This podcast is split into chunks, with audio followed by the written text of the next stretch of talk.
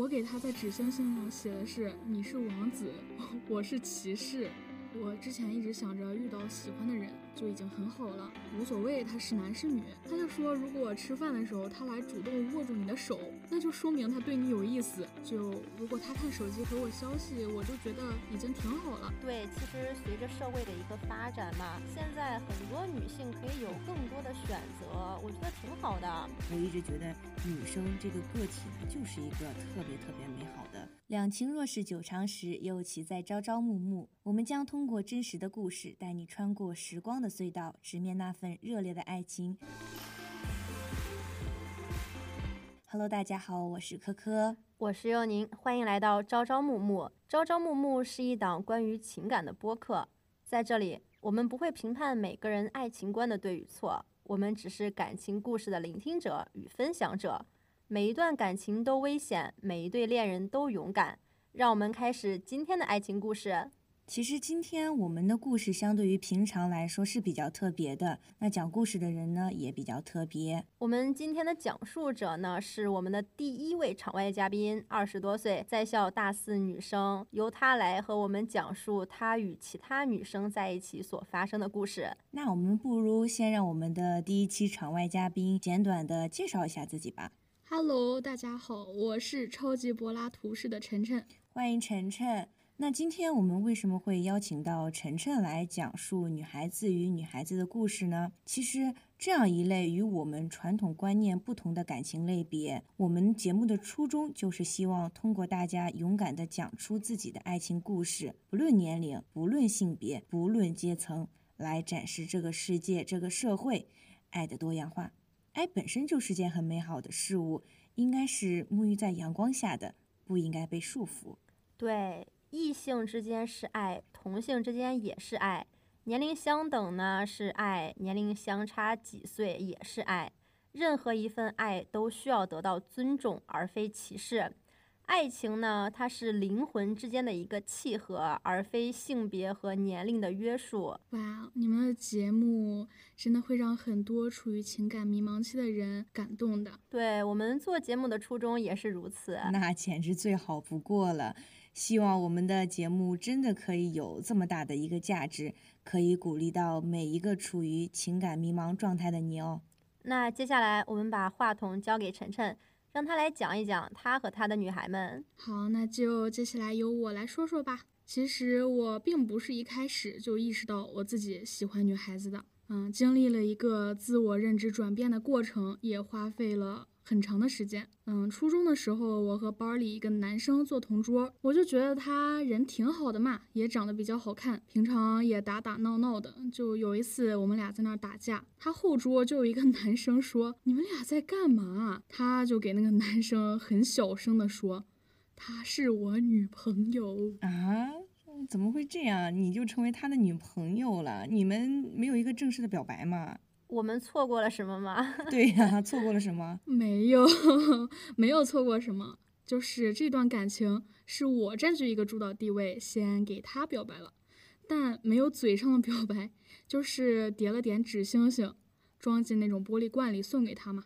星星里面写了点很中二的话，结果他拆开了，他一个一个拆开看，就看见里面写的那种类似于表白的话嘛。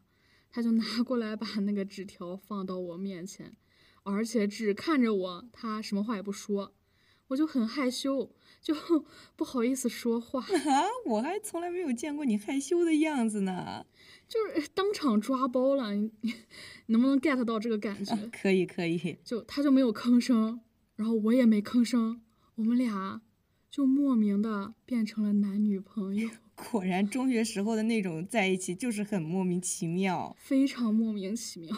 对，其实那个时候呢，我们那种喜欢就是蛮莫名其妙的。当时也很纯爱，就是，但是从另外一个角度看的话，我当时有点搞私爱的那种感觉吧，就是啊，我主导，你得听我的话。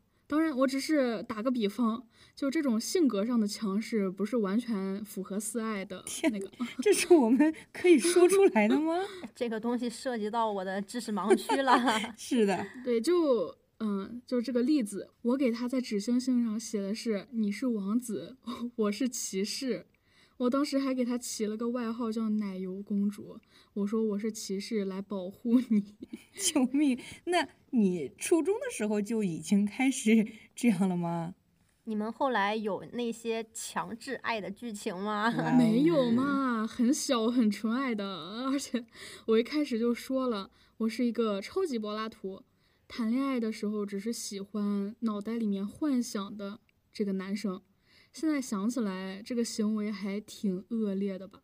谈恋爱其实 我是在给自己的小说找素材和灵感。嗯，我们后来上了高中之后就没有再联系过，就跟过家家一样，这段感情就也断的莫名其妙的。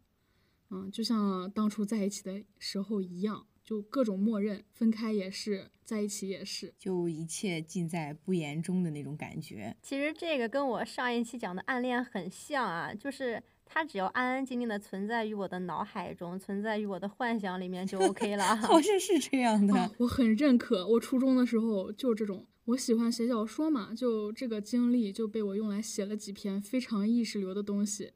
就像幼宁说的一样，我当时喜欢的就是我自己脑内的幻想。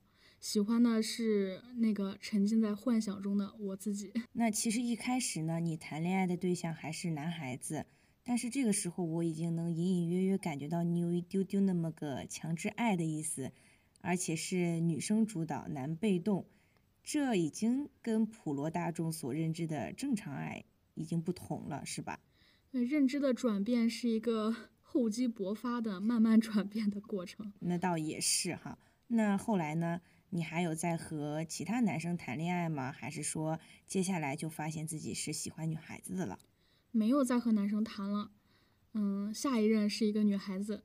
这个时候我已经上了大学，因为我高中三年没有谈。嗯，到大二的时候，就是有一个学姐，她宿舍就在我的宿舍楼上，我们同一个宿舍楼。嗯，她跟我学生会的学姐是一个宿舍的，我们就认识了。嗯，其实加上联系方式以后，只是网上聊天。那你们没有先约出来吗？大家一起吃个饭怎么样的？一开始是在社交软件上聊了一个星期多一点儿，我们俩才开始出去吃饭，就吃了第一顿饭。是你们两个单独出去吃饭是吗？出去吃饭的话，是谁邀请的谁啊？以及你们用什么理由约对方出来的？他很主动。就当时他说他在忙学习的一些事情，就期末嘛。但是和我说他周末有时间，问我有没有想吃的，就我们两个一起出去吃饭这种。那怎么吃了顿饭，难道他就开始表白了吗？没有没有没有表白，但是他一直很主动，就是我被他带着走那种感觉。那这个时候你有感觉到，或者比如说你心里面能感觉到他是一个拉拉吗？嗯。加上以后，我们很快就谈到性取向这个问题了。他是个双，那这个时候你是不是还不确定自己是对女孩子有好感的，还是说你已经确定了就是对女孩子有好感？我认知到我自己喜欢女孩子了。哦，那这个认知你是什么时候发现的？我大一的时候有一个舍友是女同啊，在这之前我插个话。嗯，其实我性取向之门是科科给我打开的。什么？我给你打开的？怎么回个事儿？我怎么都不知道？你给我讲一讲。就因为你啊，你当时给我讲了，就是你们有一个篮球队的学姐的八卦，对吧？哦，我想起来了，我大一那时候好像确实是跟你分享过这样一个事情。对，就是那个八卦，就是那个女孩子喜欢女孩子。哎，我你一跟我说，我就好像打开了新世界的大门一样。就是原来女生也可以喜欢女生，就之前认知里面没有出现过这种，你没给我讲过，我都不了解啊。原来你对自己的情感认知是我随口给你分享的一个八卦里边慢慢感悟出来的。对，就是你说了那个学姐以后，我才知道原来啊可以这样，不是天经地义就必须喜欢男生的。嗯，我大一的时候你给我讲的嘛，所以后来大二的时候 找了一个女生谈。原来是我，天呐，原来是我。对，然后有了这个思想上的转变以后，我就开始回想我以前的故事嘛，就感觉到我变成拉拉是不是有迹可循的？就初中的时候有一个最好的朋友是女生，当然她是一个呃直女。虽然现在已经断联了，但回想起来就猛然发觉，当时对他的感情很复杂，肯定不光是朋友。但是当时我自己就很模糊，意识不到，直到现在才发觉。哦，复杂的感情，那你可以跟我们分享一下你回想起来的事情吗？嗯，她是一个比较小作精性格的那种女生，就是我给她唱过邓紫棋的《我的秘密》这首歌，她就知道我唱歌还可以，然后他就会在各种需要演出的场合起哄我，然后让我上去表演。可能有人会觉得很讨厌这种被推上去的感觉，但是我无所谓，我还觉得他很可爱。这种，还有就是我有时候去找他玩，他当着全班所有人的面 发出很高兴的那种尖叫声，很显眼包，但是让我有一种我在他眼里，哎，我很重要的感觉。就交朋友挺玄学的，就汝之蜜糖，我之砒霜，我觉得他作的就很可爱。然后还有他谈恋爱吧，我会不太高兴。我之前不是有一些经历，我写进小说里嘛。但是就算我知道他很多事情，我也不会 当素材。嗯，还有一些其他事情就不说那么详细了。那继续继续再说一点吧，说一点你那个你和大学学姐的那个事情吧。啊，我接着说。好好好。嗯，到了大学以后，就是同宿舍有个舍友，她和我们同班同学的女生有一个谈恋爱。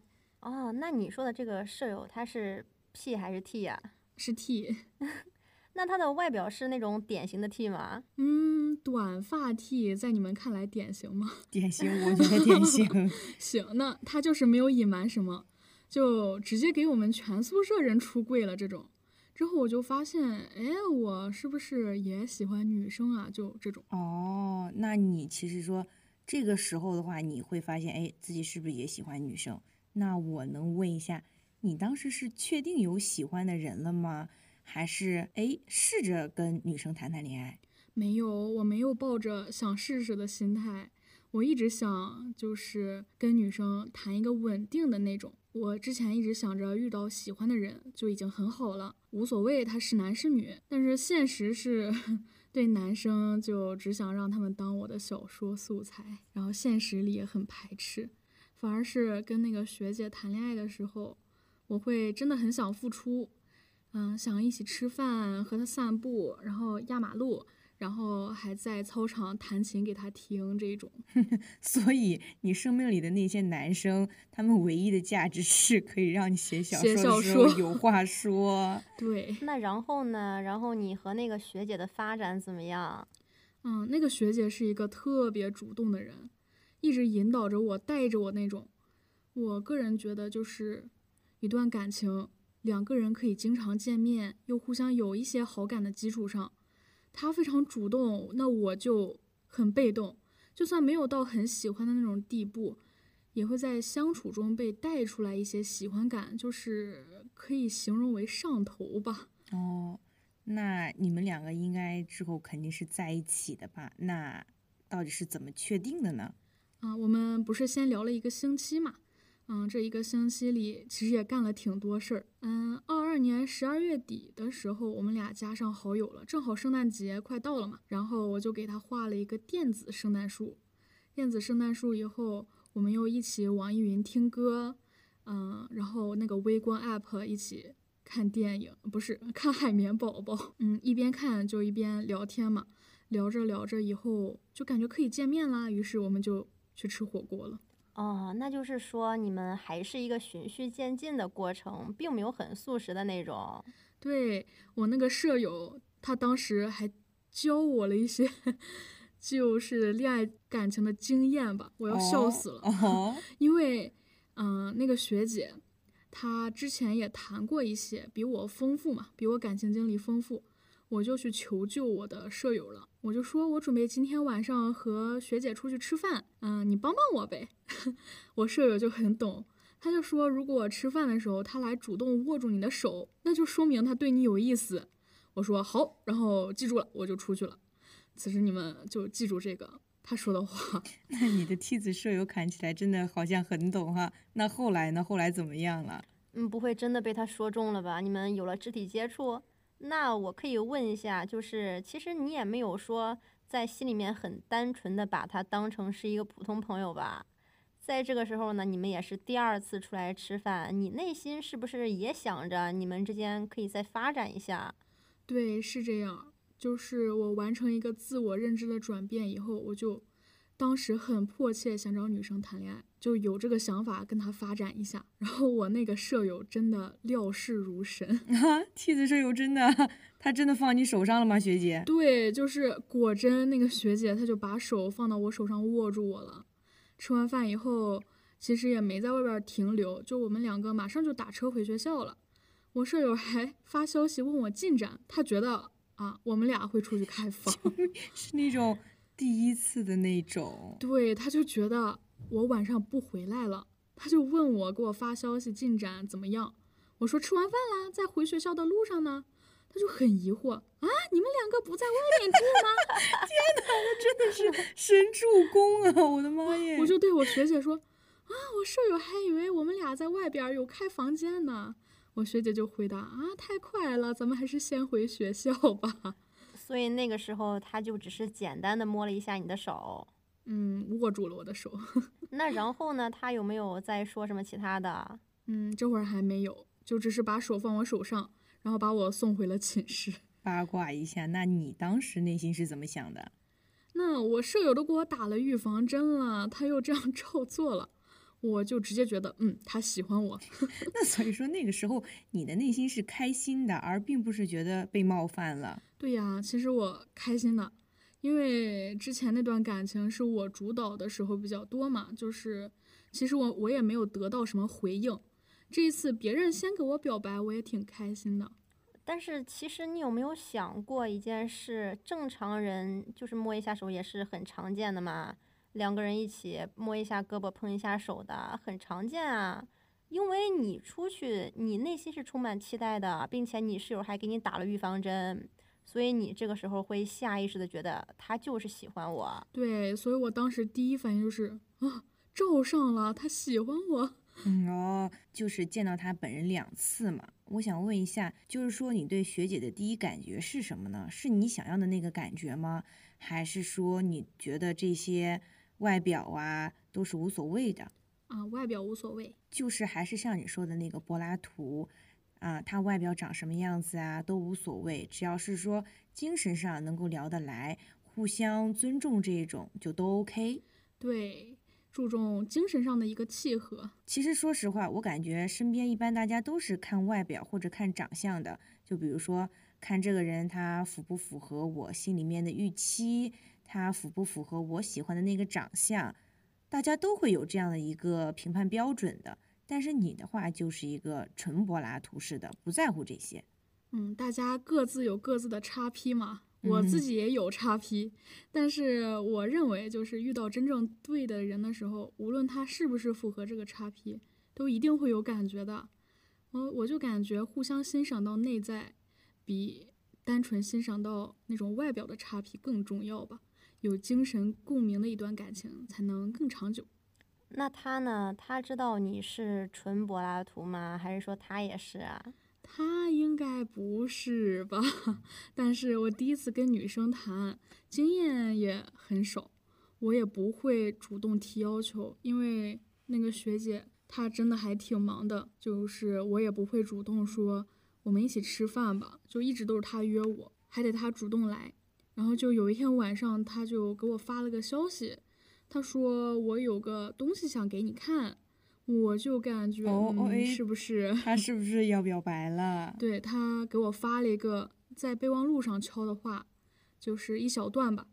他说的是原本打算第二天下午给我说，但是他按耐不住了，有点迫不及待。哦，嗯，他说他怕他明天怂了。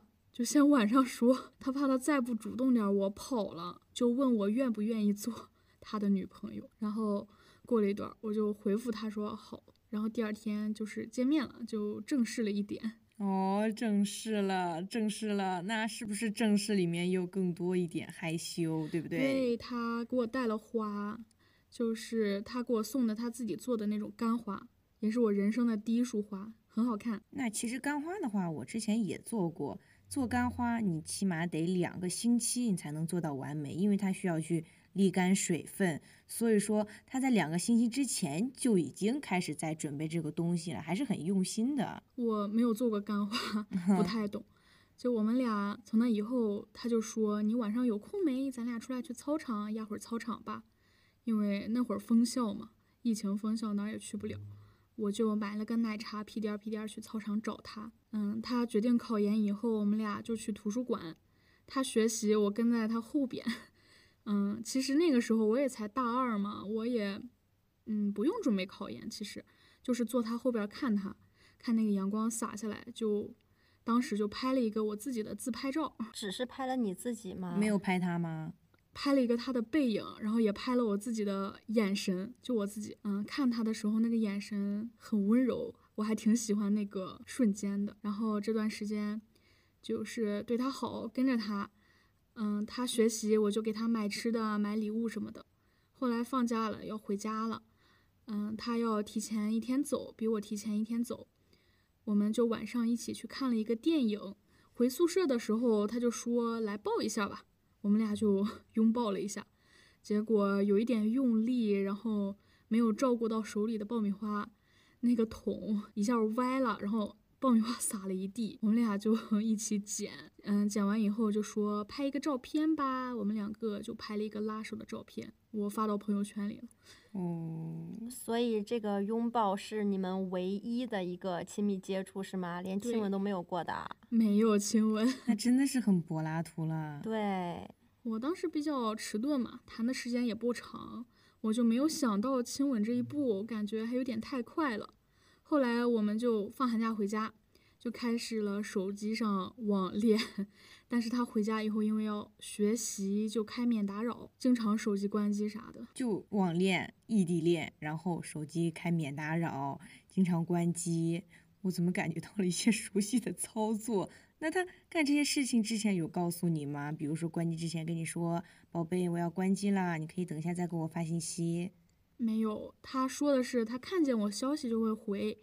我当时也没有很在意，但这种状况就持续了一个假期，就是我每天给他发一堆消息，他只能回我两三条、三四条这种。然后有一天他就说他感觉这样不太对，感觉。他这样对我们两个不太负责，嗯，因为他说的话也很少嘛，基本上没有什么回应。我知道他在考研，然后我还挺能理解的。就如果我要考研的话，我学习肯定也不会经常看手机的吧。就如果他看手机回我消息，我就觉得已经挺好了。他又对我说，他觉得能协调，其实也没有协调好。我感觉到了一个熟悉的操作哈。他虽然一整天都在学习，但是他肯定是有休息的时间的，对吧？对呀，肯定会的。对，然后那天就给我发了一堆消息，说他很自私，然后照顾不到我的感受啦，然后现在学习就断情绝爱，然后就给我说，要不然咱俩的感情降一个维度吧，降一个维度。对，没有直接说分手吗？你们俩这个状态还降维度，降到哪儿呀？他就说，啊，需要把感情关系降一个维度，因为他没有办法满足我情感上的需求。他说他其实很不负责任，但是又很开心可以遇到我。原来不仅仅是男生有当有立，女生也会啊。我之前一直觉得女生是特别美好的，但是现在听了你这样的一个叙述，我感觉。好像女生也会有当有立，嗯，具体还是得分人。对他就是想分手，但他说法比较好听。那他当时给你发这一段信息的时候，你内心是怎么样的一种感觉？他前一天也是给我打了个预防针，他问我有没有谈恋爱的感觉这种问题，我就预感到他是不是要给我提分手了。然后第二天他果然就提了，我悬着的心终于死了的那种。其实一般这个阶段的话，他说了一些这样的话，打一些预防针，我们是能感受到他是要跟我们说分手，要宣告死刑了的。对，有预感到。那那个时候你有挣扎过吗？你有跟他聊过，说我不想这样。其实我觉得我们现在挺好的。你有在挣扎一下吗？我没有，就是你们可能不理解，我一点都没有挽留他。我是那种啊 对方退一步，我退一万步的人。就是一旦知道他对我的感情有变化了，没那么喜欢我，我就赶紧收拾好我自己情绪那一种。后来虽然没有删除好友吧，但是也是断联的状态。那你这个时候呢，是跟女孩子谈了恋爱，然后又分手了。你能确定你是只喜欢女生吗？还是说这个阶段，我觉得男生女生照样都可以，只要我喜欢就行？嗯，我看着男生就烦，就这种看着就烦。这样的吗？也就是说，可以简单的理解为我只想和女生贴贴。对，然后这段恋爱之后，我就开始玩那个热拉 APP 了，就是急眼小软件，很明确的就是只喜欢女生了。后来又谈过一次，但时间比较短，而且回忆也不怎么好。然后第二次谈完以后，就不再想谈恋爱了，也很勇敢的拒绝过其他人。总之，现在目前状态就是明确自己的性取向，但是我单身。那其实这样也还是挺好的，明确了自己的一个认知。那我其实也发现呢，这样一个现象，我们知道这个圈子的人呢，其实会发现身边呀这样的人大有人在，但是不明白或者说不知道身边有这样的一类人。对，确实是这样子的。在不知道这个圈子的情况下，甚至说有些人会排斥这个圈子的情况下，那他们根本就不知道身边其实还是挺多这种人的。其实你会发现这样一个现象呢，也是时代进步的一个标志，就意味着我们的思想更加多元化了一点起来。其实也会发现，在大家对这个同性恋的一个接受程度呀，或者说包括对同性恋的一些看法呀，大家都在慢慢的去改变、去接受。是的，但是与此同时呢，还是有很多人去歧视并且不理解。那对，那倒也是，但是我觉得其实还好，就像晨晨刚刚说的。喜欢一个人不是喜欢他的性别，不局限于就是说把女性当做一个生孩子的工具，尤其是中国对于之前中国对女性的定义呀、就是一个传宗接代、生孩子的一个工具，其实还挺悲哀的。对，其实随着社会的一个发展嘛，现在很多女性可以有更多的选择，我觉得挺好的。信息时代让人有更多的机会去了解自己，去深入的了解自己。那我想深入了解一下你们这个圈子，比如说每一个圈子里边都会有一个特定的标准，就像你们这个圈子，P 一定是长发，T 一定是短发，这算是你们圈子里的特定标准吗？嗯、也不算吧，有长发癖，也有短发癖也可以长头发。然后筛选标准的话也是有的，是吗？嗯，就有人卡颜，或者是要求学历这种，就是其实择偶筛选标准都大差不差的。但你的话就属于那种单纯的柏拉图式的，对外表没有特别要求。对我对他的外表或者条件没有什么要求，我更多在意三观和灵魂是否契合。我的爱情观就是互相信任、互相尊重就可以了。其实你知道吗？虽然我对女同这个圈子有那么一丢丢了解，但是我更多的一个感受是，女生跟女生之间，因为女生本身就是一个很美好的事物，所以女生跟女生之间拉拉之间呢，就是一个很美好的事物。通常在一段普通的感情恋爱当中呢，女性的话永远是都比男性付出更多的，更加感性一点，而男生呢，其实多多少少会带一些理性的思维。其实就像我第一期节目时候说的一样，我是一个不婚主义，我不太想跟男性传宗接代，或者说是去结婚生子。我一直觉得女生这个个体呢，就是一个特别特别美好的。可是 我怎么感觉你跟我讲完你跟你学姐的故事之后，我觉得其实还是要分人。对，跟性别没有什么绝对关系的。嗯，我们不能认为某一个群体就全是很善良美好的这种。女同嘛，只是喜欢女生，不是见到一个女生就喜欢。希望也不要再有这样的刻板印象或者歧视啊。那你的这个性取向有告诉过你的家人吗？嗯，告诉过我表姐，那你父母呢？没有。那你以后会告诉他们吗？那肯定会的。我需要更成长一点，等待一个我成长的契机吧。因为我自己将心比心了一下，如果我有女朋友的话，我也比较希望她家里人知道一点。但是就我所了解的，就像老一辈他们不太能接受这种。对，就像我姥姥，她就不是很能接受女同性恋。嗯，比如我之前和她说过，我是一个不婚主义者。嗯，毕竟也不能直接和 老人说你是女童。对，嗯，我就间接的给他上点眼药这种，嗯，他就可能感觉到了点，他就给我讲亲戚里面有一个女生是个女童，他说这个是脑子有问题。但是戴着有色眼镜的人不止老一辈吧，我就有过被孤立这种经历。那你目前的话是想着和女生在一起吗？毕竟。你们这个是得不到法律的认可的。对呀，那你想过之后吗？比如说跟一个女生在一起，然后你们有一段很稳定的感情，像正常夫妻那样过生活吗？嗯，我希望遇到一个对的人，如果遇不到，就我自己过。那你们毕竟是两个女生在一起嘛，你们万一说要举办婚礼，你有想过这个吗？有的，我很期待这个的，我超级期待，我很想办。因为我有很多想法，那你可以分享一下两个女生的婚礼在你的脑海中是什么样子的吗？啊，我个人比较喜欢暗黑哥特风啊，或者百老汇风格，就大家可以更自由的选择自己的穿衣，不用非得局限于什么白婚纱呀或者中式婚服那种，嗯，也不用邀请很多人，我觉得邀请几个好朋友就可以了。我也希望有家人可以来参加。两个女孩子，所以说两个人都穿婚纱吗？